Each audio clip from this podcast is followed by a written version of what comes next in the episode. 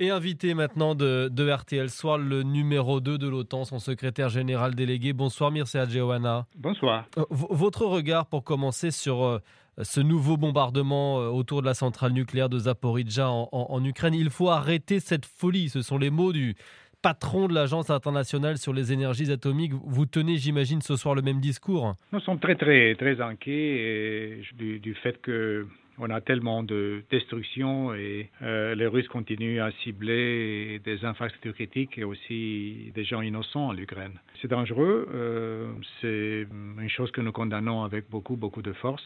On a une guerre qui est difficile du point de vue militaire et, et pertes humaines, mais également dans des pertes euh, civiles. Et l'hiver vient de commencer. L'Ukraine, vous savez très bien, l'hiver est très très dur.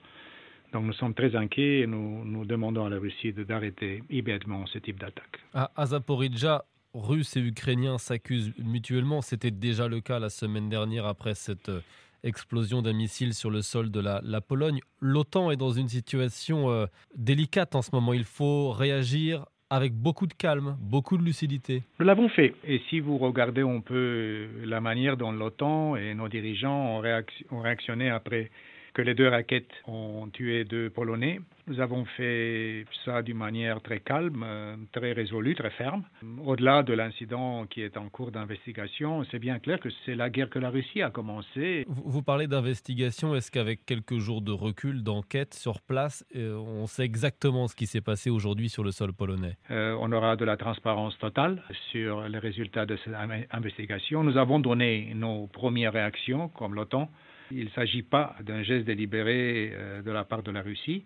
Et c'est encore une fois la manière très calme et très, très mm. déterminée dont l'OTAN a réactionné à cet incident, qui est préoccupant et qui indique un risque d'escalation. Euh, et pour ça que nous sommes euh, très déterminés d'aider les Ukrainiens, mais d'éviter une escalade. Euh, vous parliez de lucidité et de, calme. C'est aussi le cas sur le terrain. il faut en avoir sur le terrain. Dans les navires, par exemple, de l'OTAN, puisque des avions russes ont survolé de très près, de trop près même des bateaux de l'OTAN il y a quelques jours en mer Baltique. Est-ce que c'est de la provocation? On ne voit pas la Russie peut-être affaiblie du fait qu'ils ont perdu tellement des gens et des, des équipements. Ils ont mobilisé dans cette guerre contre l'Ukraine une grande majorité de leurs forces. On ne voit pas des, gestes, euh, disons, qui indiquent une volonté d'escalade de la part de la Russie avec l'OTAN.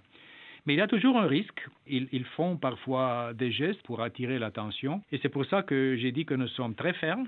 Euh, les Russes ont une tradition de faire ça, euh, mais cette fois-ci, nous ne voyons pas les moyens ou l'intention de la Russie d'escalader la guerre euh, qui est déjà très difficile pour eux, dans une guerre encore plus compliquée pour eux contre l'OTAN. Mircea Johanna, pour terminer, un mot d'un membre de l'OTAN, la Turquie, qui a euh, bombardé des bases du PKK kurde ce, week-end. La Turquie qui euh, freine aussi parfois dans l'entrée dans l'OTAN de la Finlande et de la Suède, les accusant justement de protéger le PKK. Est-ce que la Turquie n'est pas un membre parfois embarrassant. La Turquie, c'est un allié très important pour nous et si on, nous, regardons aussi euh, leur, euh, leur rôle euh, pour assurer que les céréales de l'Ukraine continuent de, hmm. de, faire passage, et c'est le pays qui a souffert le nombre le plus important des actes terroristes contre leur territoire.